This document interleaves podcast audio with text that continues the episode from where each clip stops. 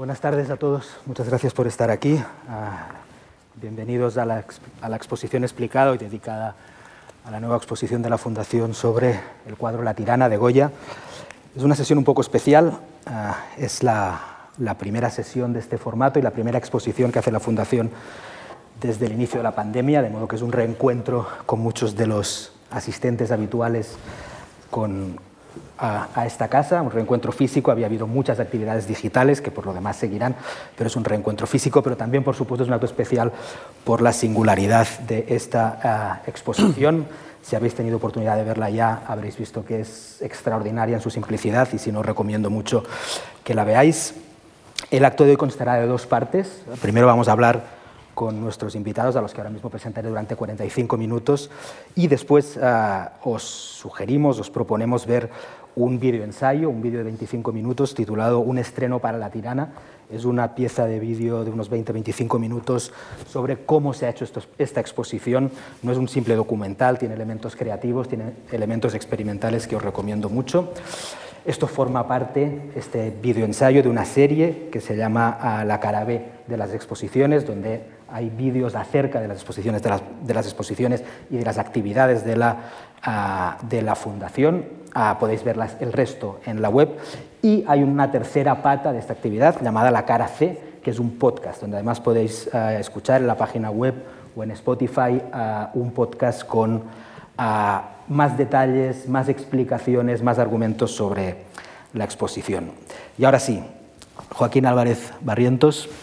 Es profesor de investigación del Consejo Superior de Investigaciones Científicas, es presidente de la Sociedad Española de Estudios del Siglo XVIII, ha publicado muchos y muy valiosos libros, destaco solo algunos uh, que tienen que ver con lo que hablaremos hoy, la novela del siglo XVIII, Los hombres de letras de la España del siglo XVIII, El Museo del Prado en, 19, en 1819, El actor borbónico, entre muchos otros. José Máximo Leza es profesor titular de musicología en la Universidad de Salamanca, se ha dedicado sobre todo a los géneros musicales, a la ópera y la zarzuela y a sus aspectos dramatúrgicos e historiográficos durante el siglo XVIII y XIX. Es autor del volumen dedicado al siglo XVIII de la historia de la música española hispanoamericana, una obra monumental y muy recomendable. Ha sido responsable también de la edición española del libro de la música en España en el siglo XVIII, publicada por Cambridge University Press, y también es el responsable del capítulo dedicado a la ópera española e hispanoamericano dentro del de Cambridge Companion to 18th Century Opera. Quisiera, a, a Joaquín, a José Máximo, empezar por una pregunta amplia para ponernos en contexto de quién es la tirana, qué está pasando en el siglo XVIII en España, qué papel, nunca mejor dicho, pinta Goya en él. Quería preguntaros qué está pasando en el teatro español a finales del siglo XVIII, en el que la tirana es una de las actrices más reconocidas, más populares. Es una época conflictiva para el teatro español, una época donde el teatro refleja algunas de las tensiones políticas y culturales. Um, Joaquín, tú has escrito mucho sobre esto. ¿Nos puedes hacer una breve introducción a lo que está pasando en ese momento? Bueno, sí, eh, lo intentaré. Buenas tardes. Eh, están pasando muchas cosas, en efecto, como dices, que muchas de ellas son reflejo de lo que está pasando en la sociedad española. Eh, hay un cambio, un cambio de civilización, por así decirlo.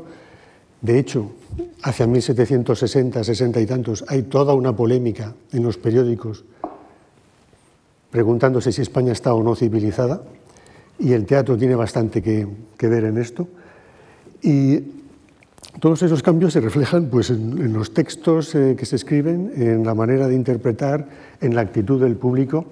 El público aquí ahora, afortunadamente, bueno, a lo mejor no afortunadamente, está en silencio, respetando lo que estamos diciendo, eh, pero entonces no. Había, era un público participativo eh, y lo que se intenta es que sea más pasivo, que reaccione de otra forma, que reaccione al final de la interpretación que no increpe eh, al, eh, al, al, al, cómico, que no cante con él cuando tiene que, que, cantar. Es decir, el teatro está mostrando cómo está cambiando la sociedad española, cómo eh, se quiere que haya más educación, más buen gusto, más decoro en las relaciones entre unos y otros. Y esto también se va a notar en los textos literarios. Lo que escribe Leandro Fernández de Moratín, por ejemplo, eh, o Comella u otros autores perfectamente desconocidos hoy, no tiene nada que ver con lo que se escribió en el siglo de oro. Eh, se va a valorar mucho más lo sentimental, se va a valorar lo emocional y se, va a, a, intentar que las obras de teatro reflejen los problemas de la sociedad en el momento, y por decir en general. José Máximo, ¿y en el teatro musical cómo se refleja eso? Bueno, pues buenas tardes a todos, es un placer estar aquí de nuevo. Eh, en el teatro musical hay también una, digamos, una renovación importante en estos años. La segunda mitad del siglo XVIII es también un, tiempo de, fuertes contrastes entre lo que se venía haciendo en el teatro musical y las novedades que llegan de fuera, de Italia, también de Francia, y cómo se combinan con las tradiciones españolas. Quizás el género más conocido es el de la zarzuela, que combina partes habladas y partes cantadas, pero también hay iniciativas de ópera española, eh, por supuesto de tonadillas escénicas, que es un género de pequeño formato, pero lleno de, argumentos muy eh, llenos de sátira, llenos de elementos muy divertidos y muy apetecibles por ese público de gustos tradicionales del que hablaba Joaquín. Y al mismo tiempo se está dando un proceso de mestizaje entre lo que llega de fuera, las comedias eh, con, música francesas, las óperas, el drama yocoso italiano, y todo eso se, eh, digamos, se hace en un contexto de profunda renovación de lo que supone el lenguaje musical escénico europeo en general y que va llegando a España también de manera eh, eh, irregular en esos años, pero decidida, de manera irregular, pero decidida desde los años finales de los años 60 hasta finales del siglo.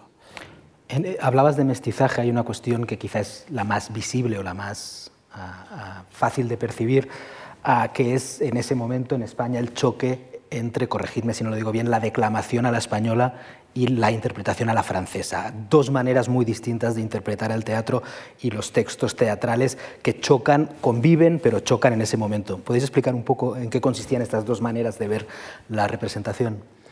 Sí, se, se venía de una representación muy gestual, muy exagerada, eh, pensando que el público estaba hablando durante la reinterpretación, había que esforzarse por llegar hacia, hasta él. Entonces era una representación eh, que no discriminaba entre los sentimientos del personaje y el propio actor. Eh, eso por un lado. Esto que sucedía en España sucedía también en el resto de Europa. No era algo excepcional ni, ni exclusivo de España. Esa manera de interpretar se daba en toda Europa. Y del mismo modo, en toda Europa, también en España, había voces que pedían una reforma de la manera de interpretar, una manera de interpretar que fuese más natural. Si estoy declamando el amor o declarando, perdón, el amor a mi enamorada, pues no voy a estar paloteando ni gesticulando, sino seré, eh, hablaré de una forma más íntima, más cercana. Eh, o si estoy contando un chiste, pues, pues es lo mismo. Esto es una cosa. Y luego, por otro lado, estaba la declamación a la francesa, que se suele identificar con lo lento, lo, moroso. Pero claro, eso es en las tragedias. Y aquí eso no gustaba en absoluto. Lo que sucede es que desde el gobierno, porque el teatro era una cuestión de Estado, educaba, civilizaba, etc., desde el gobierno se quiere introducir ese modelo también es rechazado por el público, por muchos actores y por muchos escritores. El, padre de Moratín, por ejemplo, fue uno de los que más intervino para boicotear eh, la escuela que se había montado en, los reales sitios para, para enseñar ese, ese tipo de, declamación. Entonces, lo que va a pasar, y termino, lo que va a pasar en el siglo es que van a pervivir la forma eh, gestera, con la forma que se va a acabar imponiendo, más natural, eh, lo que se llamaba entonces la declamación interior. Es decir, hacerse con el personaje y sacarlo. Y esto poco a poco, poco a poco, eh, tarda, tarda, pero, pero, pero fue llegando. Joaquín, hablábamos antes de que no solo está cambiando la manera de representar el teatro o el teatro musical, sino que también está cambiando en ese momento, por hacernos un mapa de, de, dónde está la tirana y sus compañeros, también está cambiando la manera en que los actores, los artistas y los escritores se ganan la vida. Es un momento de transición. ¿Cómo es esta transición y en qué momento se encuentra la gente en, 1800, en, 1800, en 1790, que son más o menos las fechas por las que vamos a transitar? Bueno, la, situación es compleja para los actores, también para los músicos, para los compositores. Es una situación compleja en el caso de sobre todo de las actrices porque están dentro de una actividad social eh, que tiene un elevado grado de ambigüedad. Eh, por un lado es una profesión reconocida, admirada, pública, lo cual daba digamos, oportunidades de visibilidad social a las mujeres que no eran mm, posibles en otros ámbitos profesionales de la, sociedad, pero al mismo tiempo eran, eh, digamos, el, blanco de numerosísimos ataques desde el punto de vista ah, de la conducta moral que se presuponía a estas actrices. De tal manera que, bueno, y hay casos, digamos, de, todos los tipos, de, de, vida ah, social y de vida amorosa importante de estas actrices y de lo que eso suponía para su eh, estabilidad o su futuro profesional una vez que abandonaban las tablas. La clave en este caso yo creo es ver cómo estas actrices, estos artistas están jugando en un terreno francamente complicado donde la estabilidad profesional depende de elementos de representación, es decir, de elementos de eh, asimilación a entornos de poder, como podría ser el patronazgo nobiliar o aristocrático, y el caso de, la tirana con este cuadro que tenemos en la exposición es más que evidente lo que supone de enaltecimiento, de equiparación eh, con otros retratados por Goya en esta época, y al mismo tiempo eso no aseguraba en absoluto una, profesionalidad, perdón, una, vida económica ah, tranquila en las últimas etapas de la vida. Esto pasaba también con los músicos, de tal manera que había que buscar distintos eh, procedimientos para tratar de sobrevivir. En el caso de los músicos incluía dar clases, incluía interpretar, incluía los más afortunados y compositores más destacados vender tus obras en el mercado editorial y en el caso de las actrices, digamos, tener un entorno de tal potencia social que refrendara eh, o que sobrepasara eh, más allá de las críticas eh, su actuación en las tablas. Sí, sí, sí, claro, claro.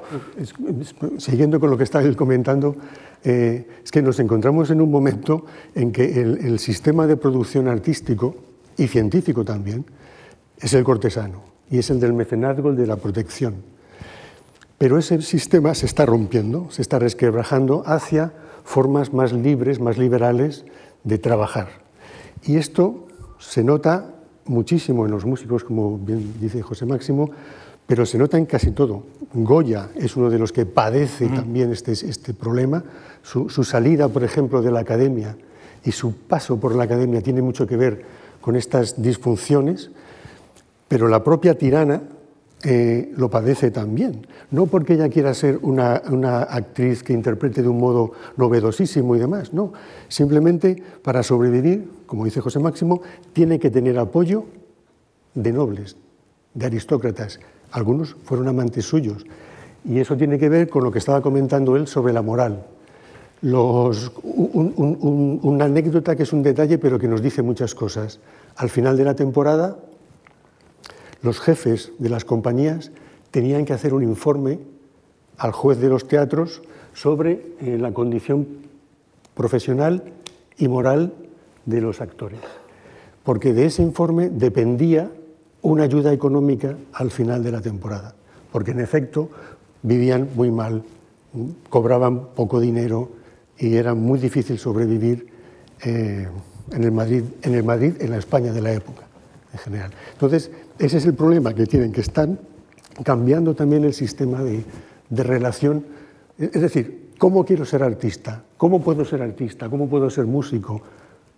Está cambiando la forma de de plantearse. ¿no? Sobre todo porque hay una parte profesional, eh, un jesuita a finales del 17, Agustín Terrera, lo planteaba eh, sobre la, profesión de actriz y decía, venía a decir, en las actrices el agradar es logro y la modestia inhabilidad.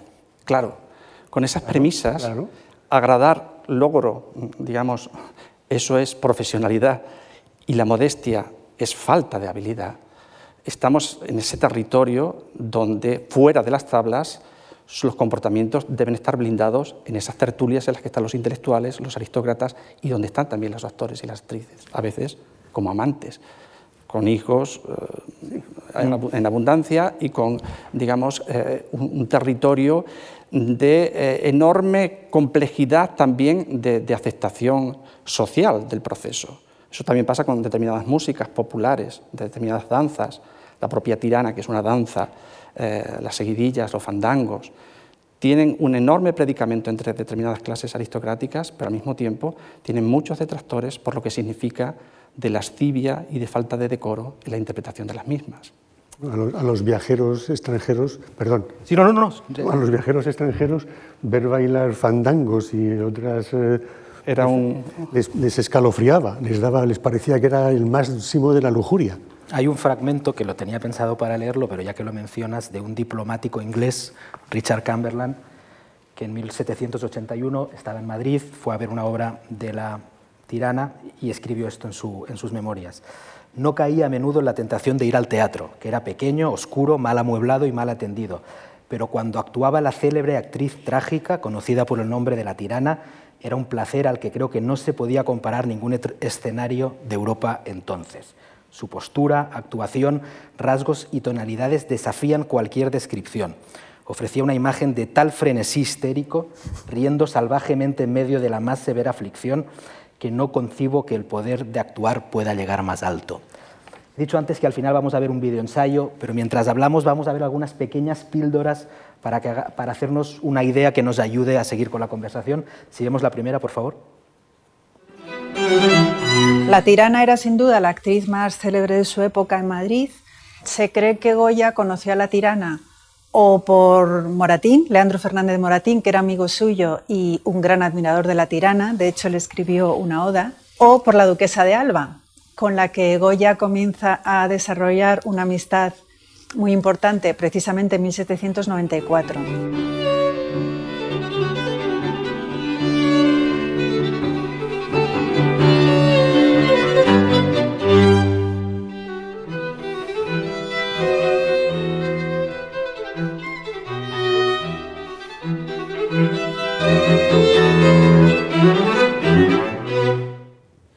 Hablaremos de este cuarteto de cuerda que se titula La tirana, pero antes os hago la pregunta más evidente. ¿Quién era la tirana? Una actriz. la, tirana fue una actriz, una gran actriz, ah, sobre todo con una, desde el punto de vista profesional, con una gran capacidad de adaptación, porque empezó muy jovencita en Sevilla, era sevillana, nació en 1755 Enseguida va a esta escuela que crea Pablo de Olavide en Sevilla, en la que se enseña el modelo de declamación a la francesa, el modelo trágico. Es reclamada, eh, viene a Madrid con su marido. La tirana se, llamaba María Rosario Fernández la tirana y se llamaba la tirana o se la apoderaba, se la apellidaba o como queramos decir la tirana, porque su marido era experto en hacer tiranos en el teatro también debía de ser un tirano porque la trató fatal, hasta el punto de que durante 13 años intentaron divorciarse y consiguieron finalmente una separación de hecho, porque en España en ese momento no había divorcio, como todos sabemos. Pero bueno, a lo que voy, eh, gran capacidad de adaptación porque empieza aprendiendo el sistema, este que decíamos lento, francés, en España, en Madrid, lo, practica también, no muy allá, porque al público no le gusta, pero luego poco a poco va aprendiendo a representar comedias españolas del siglo de oro, pero sobre todo donde más triunfó, ya en los años 80, 90, eh, hasta el 94, creo que es en el 94 cuando abandona las tablas porque tiene un vómito de sangre, está enferma. Los actores hacían mucho esfuerzo, luego quizá hablaremos de eso. Eh, va aprendiendo esa otra manera natural de interpretar y donde triunfa es en las comedias sentimentales, que eran comedias de, afecto, pero también en, comedias, eh, comedias de magia, comedias en las que eh, el escenario era una locura. Eh, había, subía un demonio, volaba un, burro, desde un balcón bajaba un, actor, en fin, era, era, un, era un teatro muy bullicioso que gustaba muchísimo al público, con el que se ganaba mucho dinero y, como digo, era muy versátil, tuvo esta capacidad de ir adaptándose desde lo francés a la manera natural para, representar estas tragedias urbanas, que eran las comedias sentimentales, pero también estas otras comedias eh, un poco más, más desaforadas. Entonces es una actriz, como digo, por ese, por, ese lado modélica, fue también empresaria, eh, es decir, fue jefa de, compañía, para lo cual tuvo que hacer una inversión y pedir ayuda a alguno de sus protectores eh, aristócratas. y es una de las mujeres que representa esa visibilidad femenina a la que se refería José Máximo al principio. Hubo muchas, muchas, muchas, ¿eh? más de los que nos pensamos, mujeres actrices que tuvieron empresa y también muchas mujeres que tuvieron imprentas, eh, a veces porque las heredaban de sus padres o de sus maridos al quedar viudas, pero se hacían cargo de la empresa y llevaban adelante eh, la, imprenta. En estos dos ámbitos, también en otros, pero sobre todo en estos dos ámbitos es donde más se muestra, se, percibe el cambio, cómo las mujeres eh, se van volviendo varoniles.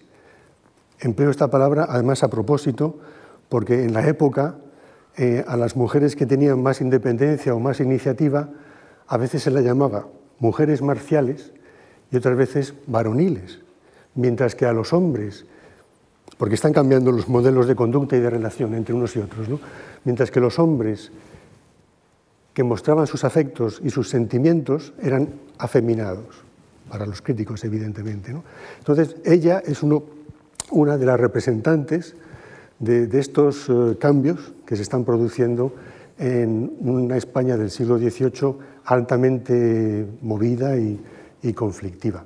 Y no sé qué más. José Máximo, hablabas antes del, esfuerzo de los actores y de que tenían que pensar en la jubilación. Hay algo llamativo para, no para quienes no somos especialistas, ni mucho menos en la época, que es ah, cómo y yo reconozco que lo interpreté mal cuando leí cómo la tirana acaba jubilándose en el propio teatro, que es solicitando un puesto de lo que ahora llamaríamos acomodador.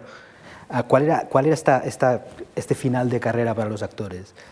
digamos que, una vez solicitada la jubilación, vale para las actrices de, de pero también para las de cantado, que luego quizás podemos hablar un poquito de ellas también, que tienen, em, digamos, el tener un puesto vinculado al teatro con ingresos constantes cuando ya no se representaba era una suerte de jubilación, aunque digamos había la cofradía de Nuestra Señora de la Novena, había una especie de, sindicato de actores, mm, en fin, o, proto, eh, que protegía en gran medida a las familias de los actores y de las actrices, Em, como digo, la, ausencia de la, digamos, de la retribución diaria de las representaciones que solía, podía ser muy alta en el caso de las actrices, eh, las primeras damas o las, actrices, las terceras de cantado, en fin, eh, contar con un apoyo dentro del propio teatro era una forma natural, pero muy exclusiva, es decir, no, no, era frecuente que obtuvieran este, este, tipo de beneficios, o no había para todos, obviamente.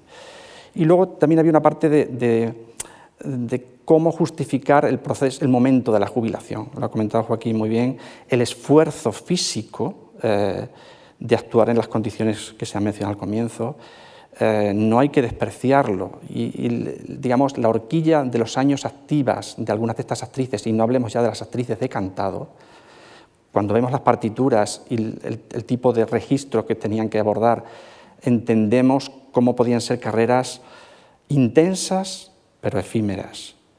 Y eso, aunque la esperanza de vida no fuera tan alta como, como posteriormente, suponía siempre una preocupación, una preocupación, ¿qué va a pasar después de que no hubiera una, una, posibilidad? Y en ese sentido, seguir vinculado al teatro con otro tipo de oficios era una garantía. En el cuadro que está... Perdón, perdón. sí, por supuesto. una pequeña cosita para mostrar cuáles eran esas condiciones en las que se representaba, ¿no? porque Evidentemente se representaba en Madrid y eran buenos teatros. Se pasa del corral, se pasa al teatro en, Herradura, en, Barcelona, en Cádiz, allá buenos teatros, etc.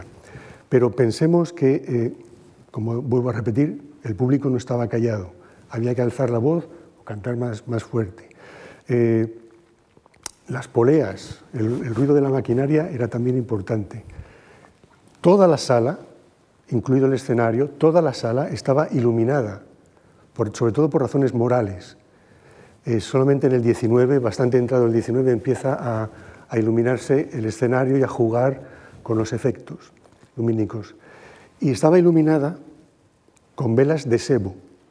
Las velas de sebo, aparte de manchar todos los que estaban debajo, eh, creaban humo, humo que entraba en los ojos, que entraba en la garganta. Y eh, esto molestaba extraordinariamente a los, a, los, a los, cómicos. Es muy frecuente ver cómo se quejan y piden eh, descansos, ayudas, una licencia para tomar las aguas o no sé qué, porque tienen fluxiones de ojos, tienen problemas de pechos, en fin, de, pulmones, perdón, sufren, sufren, sufren, sufren mucho, aparte de cambiar continuamente o con mucha frecuencia de repertorio, porque había que llamar al público con las novedades.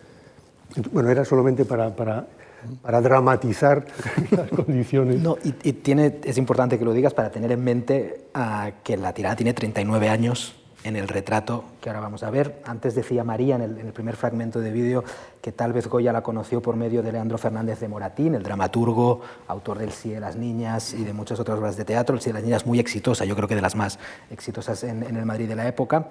Y Leandro Fernández de Moratín le escribió una oda a la tirana que en este fragmento del vídeo que luego veremos entero lee un actor muy especial.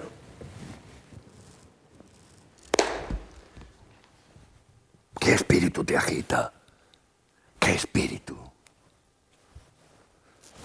¿Qué deidad te conmueve? ¿Quién con serenos ojos pudo escucharte o verte?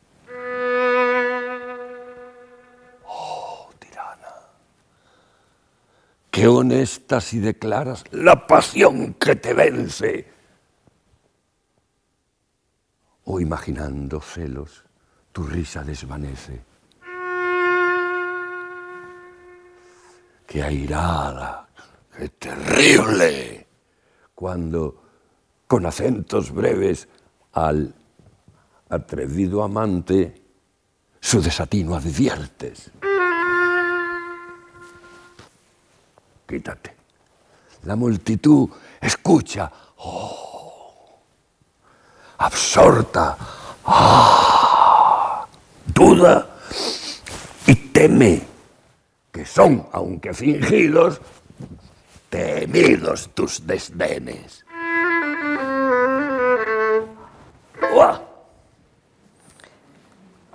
La oda es de Leandro Fernández de Moratín, tal vez fue quien le presentó la tirana a Goya. A Goya, como decían antes, está en este tránsito, es un pintor para el rey o es un pintor para la academia, pero también hace retratos privados para gente como la tirana, que quiere ser retratada por Goya porque es algo que en ese momento te otorga un gran estatus. Uh, Goya es amigo de Gaspar Melchor de Jovellanos, uno de los autores de la ilustración uh, española más relevantes. Como tantos otros, mezclan el papel de escritores, de políticos, de activistas uh, dentro de lo que llamamos en general la Ilustración. Es un momento donde se ha producido la Revolución Francesa en, Francia, hay un gran momento de, de, miedo en las cortes europeas de hasta qué punto se puede expandir esas revoluciones al resto de países. Quería preguntaros, Goya, pero también este entorno intelectual en el que está la tirana, en el que está Jovellanos, ¿qué quieren estos ilustrados? ¿Cuál es el proyecto intelectual, el proyecto artístico que hay detrás de este grupo de ilustrados españoles que están en Madrid en ese momento? Bueno, eh, ¿qué quieren? eh, pues volvemos a lo de antes, es un momento de cambio y de reformas. Eh, los, los, ilustrados, en general, no quieren una revolución, no quieren la revolución francesa. Lo que quieren son reformas. Eh, quieren seguir manteniendo el sistema monárquico, mejorado, en fin, pero ese sistema. No quieren una república. Hay, algunos que sí, como León de Arroyal, en fin, otros, que incluso se van para, para, para Francia. Pero los mismos franceses, los mismos ilustrados franceses, cuando llega la Revolución Francesa, tienen que huir porque mm, se quedan sin academia, se quedan sin puestos de trabajo, tienen que huir porque son perseguidos representantes del antiguo régimen. ¿Qué está pasando en España? En España se están dando toda una serie de procesos de, de, de, de reforma, de profesionalización de las actividades. Se cambian las universidades, se están creando eh, escuelas, que incluso se crean escuelas para actores, escuelas para toreros. Bueno, eso es en el año 1830, pero es... El proceso, ¿no? Es el proceso, eh, es eh, la ola que, continúa. Eh, se, están cambiando, como he dicho en un momento, se está civilizando a la población, se está cambiando las maneras de relacionarse los hombres y las mujeres. En los años, con Carlos III empieza a cambiar la legislación también sobre el papel de los padres a la hora de que los hijos puedan elegir eh, su, pareja, su, mujer o su hombre para, casarse. Eh, están cambiando eh, una cosa fundamental, la prensa. Aparece la prensa, bastantes periódicos, y se comienza a crear la opinión pública. Hay debate entre, entre unos y otros. los periódicos, para tener presencia, introducen cartas cartas de, lectores. Muchas de esas cartas seguramente son cartas falsas, son de los propios redactores. Debo decir, yo que he trabajado en periódicos, que eso sigue sucediendo. ¿eh? Una sigue parte importante de las cartas al director son de los redactores. Bueno, pues, pues, pues ahí, ahí está, ¿no? Somos, somos, somos herederos de muchas cosas, los españoles, como cualquiera, pero desde luego somos herederos de la ilustración. La ilustración crea instituciones políticas y ministerios que hoy estamos eh, a veces padeciendo, eh, crea un lenguaje político que hoy seguimos utilizando, crea un lenguaje emocional que hoy seguimos utilizando, cambia, nuevamente insisto, las maneras de relacionarse de los hombres y las mujeres, las mujeres son cada vez más, eh, más proactivas, más independientes, todo esto, en efecto, cambia y fracasa en los años 30 del siglo XIX, cuando, cuando las mujeres, y esto queda clarísimo en la literatura, las mujeres están esperando que las rapten. Se han vuelto seres pasivos, mientras que si leemos el teatro del siglo XVIII es un teatro femenino, un teatro con muchas, muchas protagonistas activas. Y pasa lo mismo en las novelas. En las novelas son las mujeres, muchas de ellas las que llevan la iniciativa. ¿Qué está pasando? ¿Qué quieren los ilustrados? Pues quieren cambiar, cambiar España, quieren salir del antiguo régimen y entrar en un nuevo modelo de, civilización. Algo que está pasando nuevamente en Europa. nosotros recibimos, pero también exportamos eh, ideología y pensamiento y, teatro. Es decir, es un momento de cambio, de mucho cambio y de, muchas... Eh, y de mucha controversia, porque se rechaza también, evidentemente, hay fuerzas que son contrarias, que son refractarias a todas esas, a esas novedades, porque hay todo un proceso de nacionalización cada vez más importante y muchos que son reaccionarios piensan que las novedades, ya sea en el teatro, ya sea en la moda, la moda se vuelve política absolutamente, eh, ya sea en lo que sea, es faltar a la tradición española, faltar a la identidad nacional española. La polémica esa de 1763 así, viene por esto, por estos cambios de, modelos eh, eh, civilizadores, como, como, ellos decían. Y este, decías que este proceso no es solo español, sino que es europeo, y eh, España está exportando teatro en ese momento. el teatro español está saliendo al resto de Europa y tiene una influencia enorme en el resto de Europa. Efectivamente.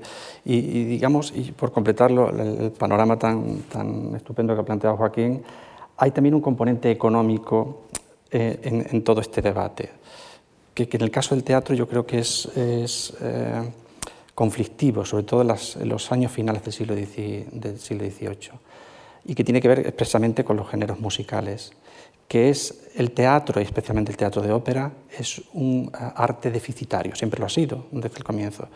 Y entonces, eh, ¿cómo mantener desde la perspectiva ilustrada, digamos, la, economía de un entretenimiento necesario, un elemento didáctico de primer orden, en esto que hablamos de los comportamientos sociales, de los mecanismos de ascenso, eh, de la sinceridad como comportamiento privado y público, cómo mantenerlo en un eh, ámbito, el caso del teatro musical, que es, digamos, de un coste muy elevado respecto al teatro declamado y que sin embargo es un signo de civilización.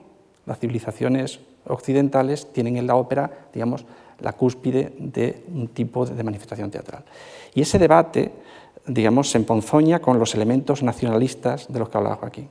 Es decir, el rechazo a todo lo que viene de fuera, en este caso, se va a ir asociando a actores, a repertorio a veces eh, italiano y también a elementos coreográficos, es decir, las compañías de danza, que son importantísimas en este momento y que son carísimas. La, compañía de los Caños del Peral, a partir de 1787, que tiene muchos modelos de explotación hasta que finalmente eh, termina sucumbiendo en el año 99, es el ejemplo más evidente de cómo una nación no acierta a sostener el componente de civilización teatral porque está metido en muchos debates, el económico, el de la utilidad pública y el del nacionalismo de los géneros que se representan.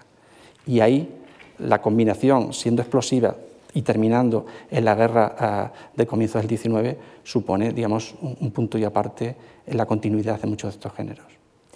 Vamos a hablar un poco más de música, tiene que ver con Goya, el autor de lo que vamos a escuchar ahora era amigo de Goya y de alguna manera refleja también ah, el momento de cambio artístico del momento. Vamos a ver el último fragmento del videoensayo.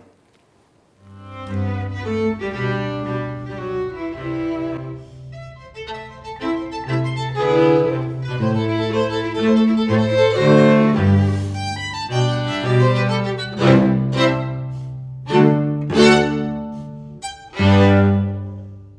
cuarteto de cuerda fue considerado el género de cámara por excelencia y que tiene su mejor eh, manifestación en este dictum eh, famoso de Goethe, ¿no? del cuarteto como un diálogo de cuatro personas inteligentes.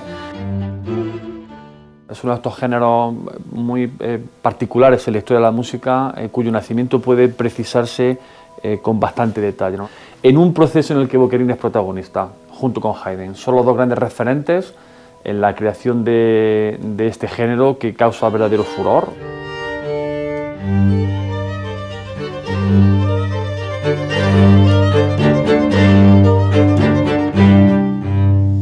Es muy importante que se vincular a estas dos, figuras, Boccherini y Goya, porque si bien Goya ha alcanzado una relevancia internacional, Boccherini no tiene quizás la relevancia merecida y la estatura que sí, que sí tuvo en su momento.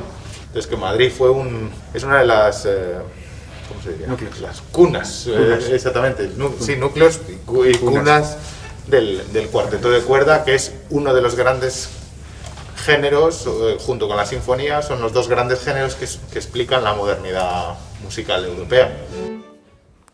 José Máximo, este, este cuarteto uh, se llama La Tirana por la actriz, probablemente, pero también por la danza.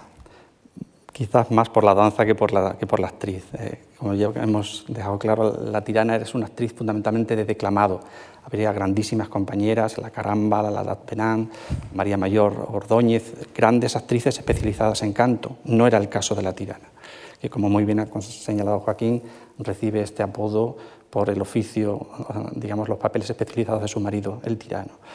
Eh, pero la tirana sí es una danza muy conocida, muy característica de este entorno, precisamente de este entorno, en el cual la utiliza Boccherini en estos cuartetos, sus 44, eh, en un contexto que, como muy bien señala eh, Miguel Ángel Marín, él establece un paralelismo entre lo que sería eh, el cuarteto de cuerda como una manifestación artística de intimidad, de solvencia intelectual, de necesidad de, comprender un lenguaje no siempre tan accesible como las sinfonías o las óperas, eh, y el ámbito del retrato, este ámbito íntimo de, de alto contenido simbólico, y en el que Boccherini ciertamente en el marco europeo, en el contexto europeo, va a ser uno de los grandes creadores, de los fundadores de este género, junto con Franz Joseph Haydn en el caso de Viena. Lo que establece el, profesor eh, Marín es que, claro, la diferencia entre generar una obra en el entorno español de finales del XVIII o generarla en Viena tiene consecuencias muy distintas desde el punto de vista historiográfico. Es decir, aquellos que han pasado a los libros de historia de la música como máximos representantes de ese, género. Pero no hay que olvidar, y lo estamos viendo por las investigaciones eh, últimas, que este entorno, el de la condesa duquesa de Benavente, de la duquesa de Alba, este entorno que frecuenta la tirana, que frecuenta Goya, es un entorno melómano en un, eh, digamos, en un porcentaje, en, una, en unos niveles de sofisticación muy similares a los de otras capitales europeas, tanto por el consumo de partituras como por el encargo de obras originales, como por el sostenimiento de músicos como Luigi Boccherini, al servicio de Luis de Borbón, el hermano de Carlos III, en su corte de Arenas de San Pedro, donde los retrata precisamente Goya, eh, pero también al servicio de la condesa duquesa de Benavente o al servicio de Federico Guillermo de Prusia. Es decir, ese sistema de mecenazgo del que hablamos antes, que en el caso de los músicos y de Boccherini en particular, es muy evidente que depende todavía del viejo sistema del mecenazgo aristocrático. Y que en el caso de Boccherini, cuando falla, digamos, se, eh, digamos, el final de Boccherini económico y social no es el que hubiera merecido por la fama que ya tenía, por otro lado, en toda Europa, gracias a los, a las a los impresos, a las obras editadas en distintas capitales europeas. Por eso hablaba antes de la fragilidad de esos años finales, también en los músicos. Quizás el ejemplo más conocido por todos es el de Mozart en la Viena, donde muere jovencísimo sin un puesto fijo, ¿eh? lejos de la protección del arzobispo Coloredo en Salzburgo y digamos en una aventura artística que tiene también consecuencias económicas no siempre deseables. Antes bromeábamos si os iba a hacer preguntas difíciles o no. A última hora he decidido que sí. Ah, pero antes sí hay un último fragmento que me gustaría que viéramos.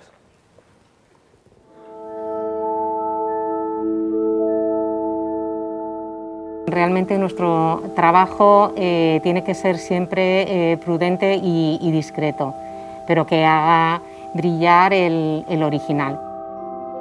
Sí, está muy estable y aunque tiene craquelados así muy propios de la época, está estable y no, tiene prácticamente ninguna pérdida. Además de conseguir perfectamente el parecido físico, lo que conseguía plasmar, y eso es en lo que realmente era un genio, era la manera de ser del retratado, la personalidad, sobre todo a través de los ojos en una exposición, aunque esta exposición es aparentemente muy austera y ese yo creo que es parte de su encanto, hay muchísimo trabajo detrás, empezando por el que veréis luego en el video, en el video ensayo ah, completo, empezando por la preparación del cuadro hasta llegar a la sala. Los tres hemos tenido oportunidad de ver la exposición. Muchos de vosotros no lo habréis hecho, insisto que vale mucho la pena. La pregunta difícil es, ¿qué sensación os ha provocado ver el cuadro de la tirana en esta sala con luz tenue, con el marco que le han puesto los compañeros de la Fundación Juan Marc. Si tuvieras que explicar, ya que esta sesión se llama la exposición explicada, ¿cuáles han sido vuestras sensaciones al verlo? Pues para mí eh, la impresión ha sido eh, muy potente precisamente por la sobriedad del, planteamiento.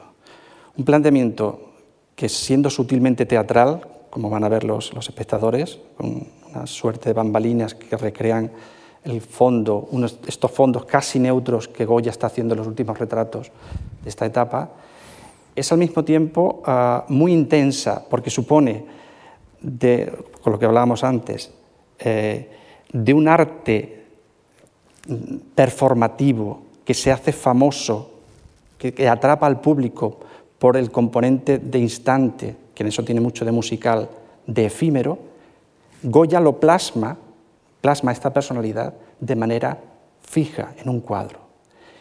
Y la oda de Moratín, que es un retrato literario, es la permanencia también de esta manera de dar a conocer a aquellos que no han visto a la tirana. En el fondo, un retrato no es sino el ansia de conocimiento de otros por mostrar a alguien que no han conocido, si queremos interpretarlo en términos históricos, para nosotros. Entonces, ese es el milagro para mí de la exposición, que concentra absolutamente en los ojos de la tirana el proceso de lo que fue y de lo que jamás tendremos eh, un retrato eh, performativo, real, de cómo era su manera de actuar. Joaquín. Bueno, yo suscribo lo que, lo que José Máximo ha dicho. Eh, a mí me parece muy potente y sobre todo para el público también es un, desafío porque habitualmente las exposiciones tienen más piezas. Y concentrarse en una que además te está mirando y te está mirando como ella está mirando, María dice muy bien la fuerza de los ojos, eh, e incluso algo decía también el viajero inglés sobre, sobre esos ojos, eh, pues va a ser una experiencia. A mí me gusta mucho el, diseño, me gusta mucho la, relación con las bambalinas, ver el telón pintado, acercarse y verlo por detrás, la realidad eh, del, teatro y sobre todo me parece que hay que celebrar que, que empecemos a tener eh, en la Fundación Marc pues eso, eh, exposiciones en las que podamos venir al público y comentar y no tocar, evidentemente, pero casi si tocar con los ojos a una retratada como, como, como la tirana. Hay, hay, que pensar que muy pocos actores se podían representar, eh, pintar y retratar en esa época, y menos por Goya, que era un pintor muy caro. Seguramente no, no lo pagó la tirana, lo pagaría alguna, alguno de sus amigos. ¿no? Pero lo que nos está mostrando también el cuadro, el cuadro de una actriz, es que en el siglo XVIII muchas cosas estaban cambiando y entre otras gente de la burguesía, de la clase media y, de la, y en el mundo del teatro había mucha clase baja, pero también gente que ascendía, como la tirana o Máiquez u otros, buscaban quedar y representarse y retratarse como antes solo podían hacerlo los reyes y los aristócratas y, demás personal. ¿no? En el 18 la burguesía también comienza a, quedar para el futuro, ¿no? para la posteridad, y los actores, una forma de quedar para la posteridad es, es precisamente mediante el retrato. Así que tenemos mm, un, un retrato con mucho valor histórico también, aparte del estético. Hemos hecho nuestra parte del trabajo. Os dejamos con el videoensayo un estreno para La Tirana, como os decía, en el capítulo 4 de la serie La Cara B del canal Marc. Podéis ver en la web del, del canal Marc a todos los videoensayos previos. Me gustaría decir que es una producción de la Fundación Juan Marc y de 93 metros, que sus directores han sido Adriano Morán y María Zozaya, que sus productores han sido Guillermo Nagore y Adriano Morán. El guion es de Javier Ortega. Veréis en él a algunas de las personas que han trabajado en esta exposición y veréis en él al brujo y una nota triste, pero que me gustaría decir, es un videoensayo dedicado a Roberto Fraile, que fue un cámara y un director que trabajó en él, pero que murió en Burkina Faso mientras se elaboraba el documental. Más allá de esto, muchísimas gracias a los dos por la conversación, gracias a ustedes por estar aquí, por ver a vernos físicamente y les dejamos con el videoensayo. Muchas gracias.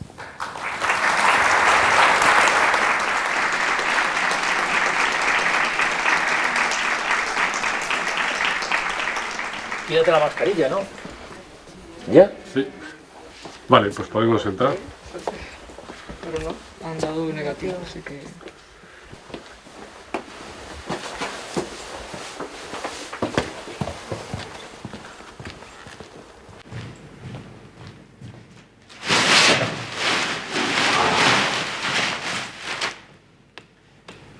¿Qué espíritu te agita? ¿Qué mirada? ¿Qué deidad te conmueve? ¿Quién, con serenos ojos, pudo escucharla y verla? María del Rosario Fernández, la tirana, con todos ustedes.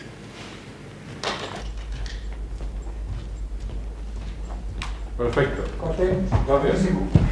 Entonces ahora ya hacemos, ya puedo venir el músico y probamos luces, sonido y todo.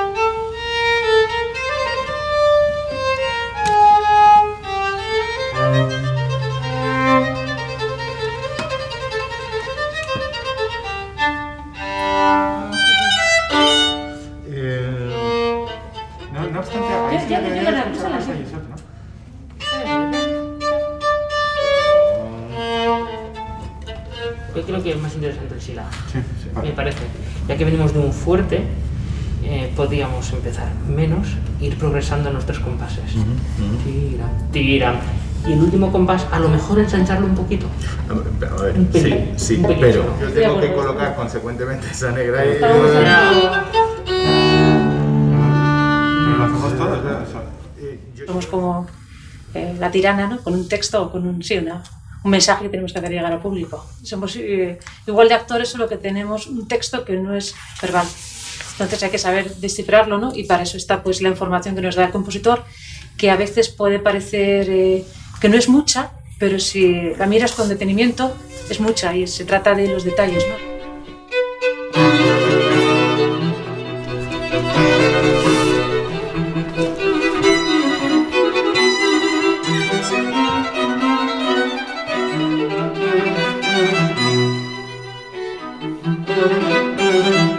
La tirana era sin duda la actriz más célebre de su época en Madrid. Se cree que Goya conoció a la tirana o por Moratín, Leandro Fernández de Moratín, que era amigo suyo y un gran admirador de la tirana, de hecho le escribió una oda, o por la duquesa de Alba, con la que Goya comienza a desarrollar una amistad muy importante precisamente en 1794.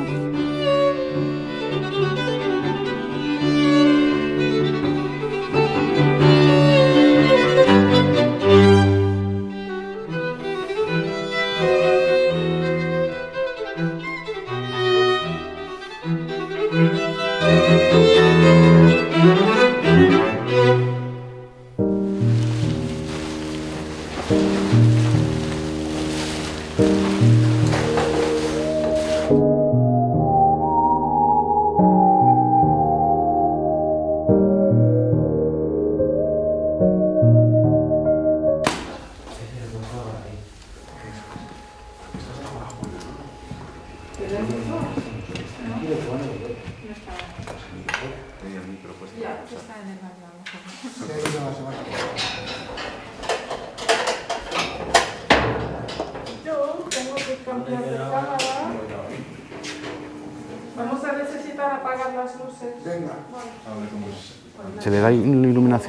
para detectar los posibles repintes que haya posteriores a la pintura original.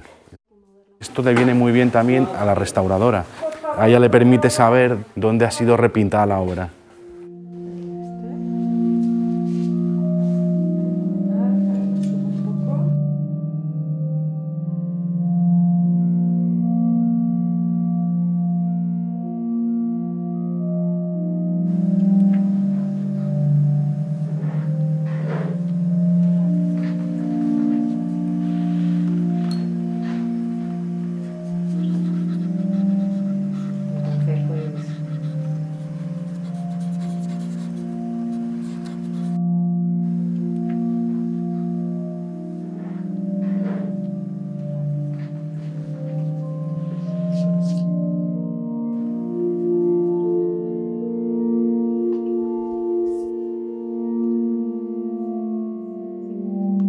Que quede la constancia del estudio de materiales, lo que sí voy a hacer es coger un hilo de Sí. aquí del, Eh, ¿Vas a coger un hilo del original, del original.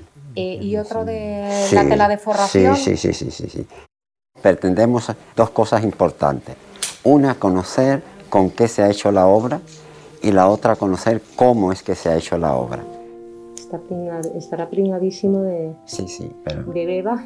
A principios de la década de los 90, por tanto, Goya, además de ser pintor real de la corte y el retratista de moda y profesor en la Academia de Bellas Artes de San Fernando, se está haciendo amigo de todo el círculo más progresista, social, económica y culturalmente hablando. Son las figuras un poco que van a impulsar todas las reformas ilustradas que ya trajo Carlos III unos años antes y que lo que pretendían, su anhelo mayor, era modernizar y transformar España. En estos años, finales del 18, un poco unido a todo este nuevo espíritu reformista de la Ilustración, los artistas cómicos, como los llamaban entonces, toreros, eh, escritores, quieren también ser retratados y Goya además los retrata igual que retrataría una reina.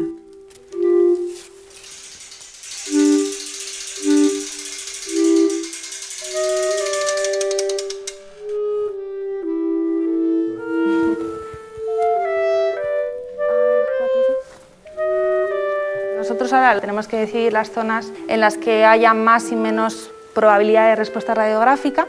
Entonces, en este caso, yo creo que cogería esta esquina de aquí, cogiendo el bastidor, que tenemos el papel, tenemos la zona oscura, y cogemos la cara, que también tenemos la zona oscura del pelo al lado.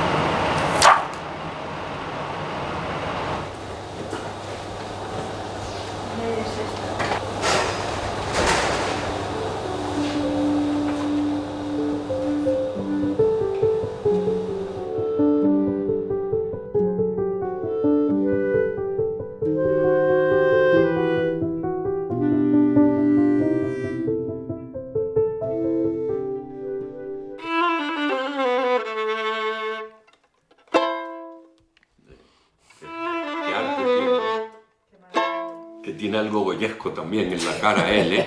Eh, los dos tenemos algo goyesco, ¿no? Sí, y en la vida, en la vida. Yo creo que Goya era el típico ilustrado que además era realmente conocedor del pueblo español, de los gustos del pueblo, de la vivencia del pueblo, del drama del pueblo, del casticismo. A Goya le debió fascinar el arte de la tirana, por eso la pintó, seguro. Ser retratado por Goya era ascender en la escala social de un modo importante. Es decir, es una forma de reconocimiento de la profesión del actor, una forma de cambiar también su condición social y de normalizar, diríamos hoy, una actividad que durante mucho tiempo ha sido objeto de crítica, de, burla, de, de escarnio. He pensado que hagamos estos versos de Moratín, a ver si le podríamos poner música Ah, pero ella tenía un punto de... Sí. Goya ahí le, le captó la, la pena que llevaba dentro en el pecho, la pobrecita.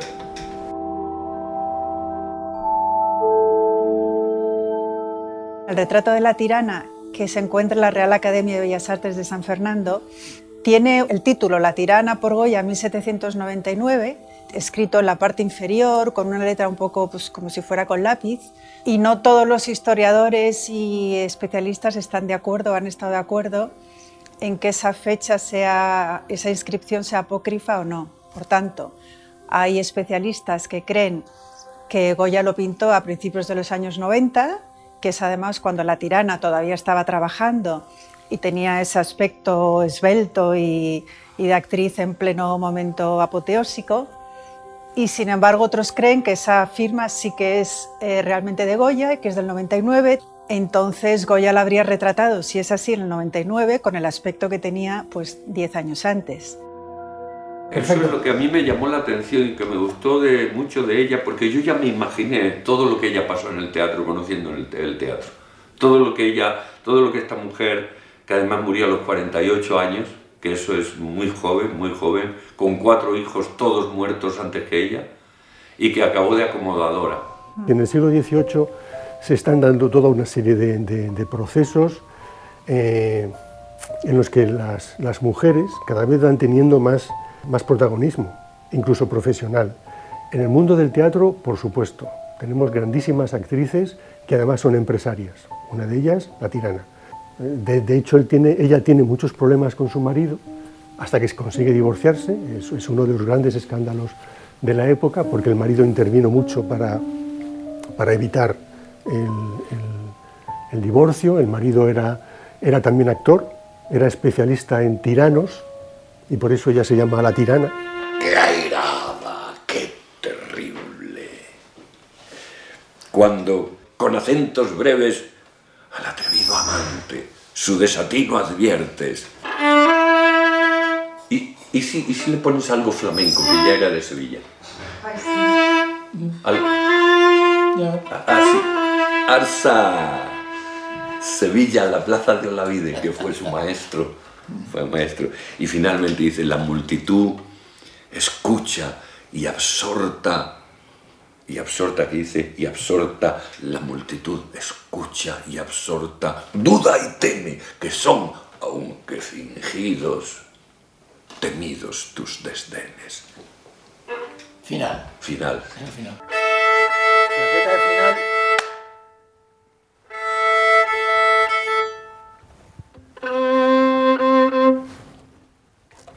No hay nadie vigilando el cuadro. Nosotros. Pero así profesional, porque es que lo cojo y salgo corriendo. Le veo asomar un poquillo la cabeza y el micro. ¿Qué micro? No, el suyo, el de la cámara. Vale. Aquí ya lo. Y en Romeo y Julieta yo me engancho con la marcha.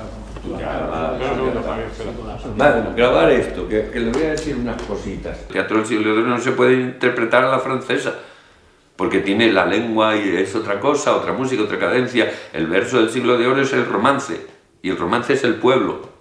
El romance ta, ta, ta, ta, que ta, ta, ta, pa, ta, ta, ta, amor, no te llame amor, el que no te corresponde, pues no hay materia donde, no imprima forma el favor. Es, es, es, medio cantado, pero cantado a la española, cantado que viene del romance, de golpes de ocho sílabas, versos de, de ocho sílabas, tal, eso que tiene que ver con el flamenco, tiene que ver con la copla, tiene que ver con el, con el, con el pueblo.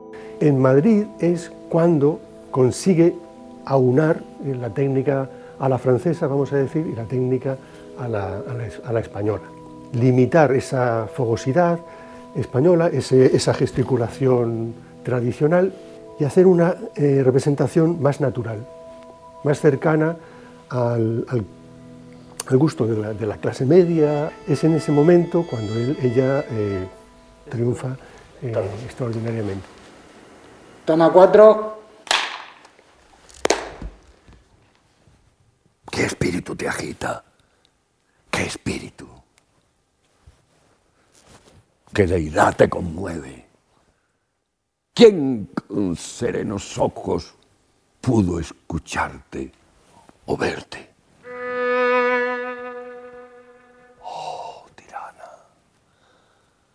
Qué honesta si declaras la pasión que te vence. O imaginando celos, tu risa desvanece. Qué airada, qué terrible, cuando con acentos breves al atrevido amante su desatino adviertes. Quítate. La multitud escucha, oh, absorta, ah, duda y teme, que son, aunque fingidos, temidos tus desdenes. ¡Uah!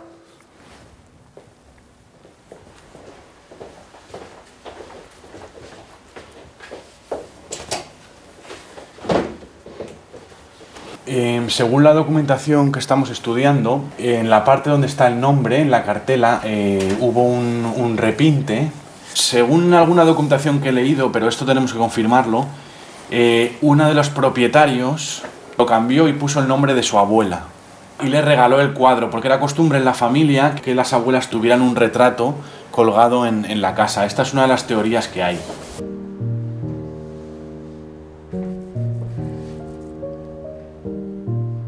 Los equipos de análisis solamente dan unos datos, pero no interpretan los datos. La interpretación de esos resultados las tenemos que hacer nosotros.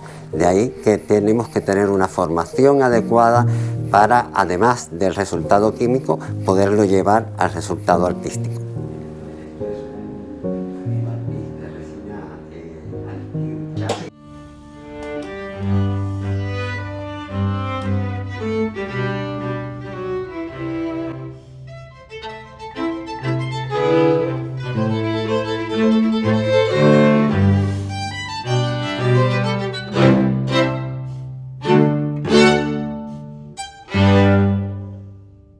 De cuerda fue considerado el género de cámara por excelencia y que tiene su mejor eh, manifestación en este dictum eh, famoso de Goethe, ¿no? del cuarteto como un diálogo de cuatro personas inteligentes.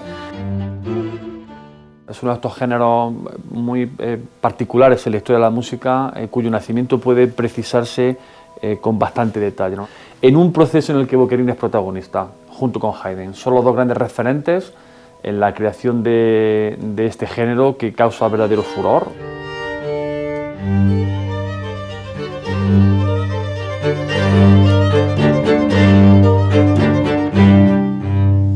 Es muy importante que se vincular a estas dos, figuras, Boccherini y Goya, porque si bien Goya ha alcanzado una relevancia internacional, Boccherini no tiene quizás la relevancia merecida y la estatura que sí, que sí tuvo en su momento. Entonces que Madrid fue un, es una de las... Eh, ¿cómo se diría? Núcleos. Las cunas, eh, Cunas. exactamente. Nu- sí, núcleos y, cu- y Cunas. cunas del, del cuarteto de cuerda, que es uno de los grandes géneros, eh, junto con la sinfonía, son los dos grandes géneros que, es- que explican la modernidad musical europea. Boccherini también debería estar ahí, quizás a la altura de otros grandes como Haydn, Mozart, eh, que sí lo están. ¿no?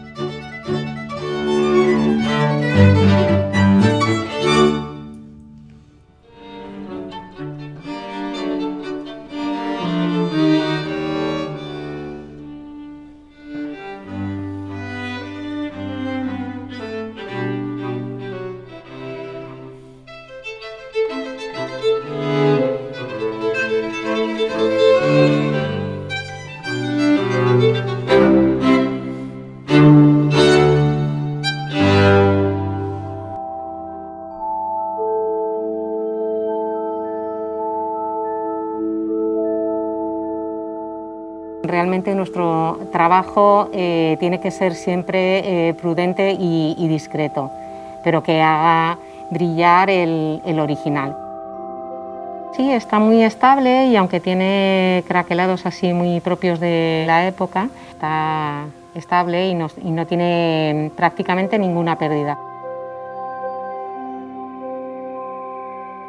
Además de conseguir perfectamente el parecido físico, lo que conseguía plasmar, y eso es en lo que realmente era un genio, era la manera de ser del retratado, la personalidad, sobre todo a través de los ojos. Y además también otro signo de su modernidad es que empieza a eliminar prácticamente las referencias a la realidad de los fondos para que la mirada se centre en la figura. Vamos a actuar con ella, tú y yo. Mira, vamos a hacer... En aquella época, en aquella época, siglo XVIII, cambia el teatro, viene la ilustración, se acaban las edades oscuras, las oscuridades, relativamente. Cambian los espacios escénicos, empieza a iluminarse la escena y cambia la actitud del público. Y Isidoro Máiquez introduce a Shakespeare en las tablas de España. Por eso yo le voy a proponer que hagamos la canción del alba de Romeo y Julieta.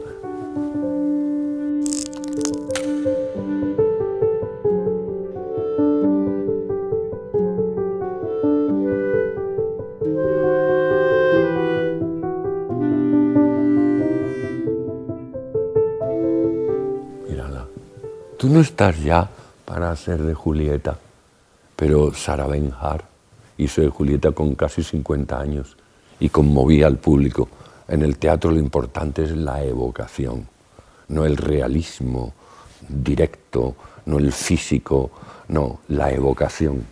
Por eso yo te voy a proponer que tú seas Julieta, voy a esperar que hables. Puedo sentir el latido de tu corazón. Fíjate si Goya sabía bien de tus penas, tirana. Un dolor adivinó Goya en tu pecho, con la mirada serena, pero un dolor en tu pecho, contenida, que digna. Julieta, tú Julieta, yo Romeo. Julieta es la epifanía de la religión del amor.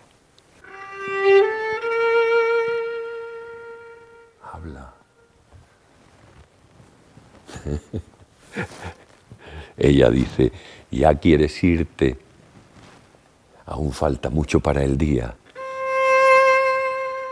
Fue el ruiseñor, no la alondra. Él perforó el temeroso hueco de tu oído. Canta todas las noches y todas las mañanas en aquel granado. Créeme, mi amor, fue el ruiseñor. Romeo, corto. Romeo, elemental. Ella, sabia. Julieta, dice Romeo, era la alondra, el heraldo de la mañana. Mira, mi amor, aquellas franjas luminosas que ciñen las nubes dispersas en el oriente. Las velas de la noche se han quemado y el día jubiloso se alza de puntillas sobre la niebla de las cimas. Tengo que irme y vivir o morir si me quedo. Y tú respondes, aquella luz no es la luz del día. Es un paje con una antorcha para que alumbre tu camino a Mantua. Es un meteoro, un meteoro que alumbra el sol. Por lo tanto, quédate, todavía no necesitas irte. Y yo te diré, quiero quedarme, que me den muerte. Julieta, así lo desea. Ven, muerte, ven, sé bienvenida. Me lo estás diciendo con los ojos. Sal de aquí. Vete, aléjate. Más luz y luz viene creciendo. Más luz y luz. Más sombra y sombra nuestros pesares. Las sombras de los iluminados del 18, las sombras de los ilustrados, son más oscuras que las de la Edad Media. Fin.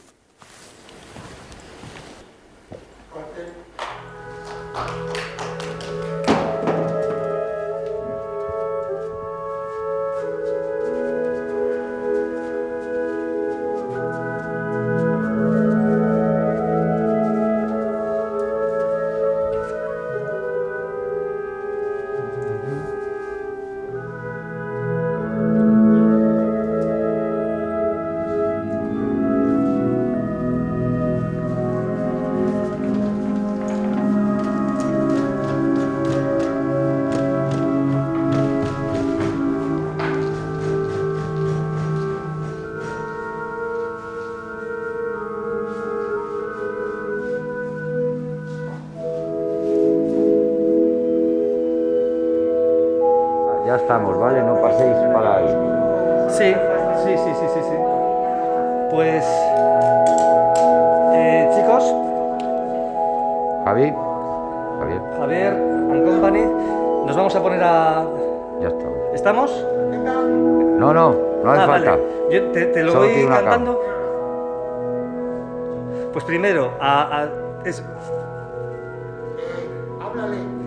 Sí, sí, lo sé, lo sé. Vale, muy bien. ¿Estamos grabando? Sí. Muy bien, pues...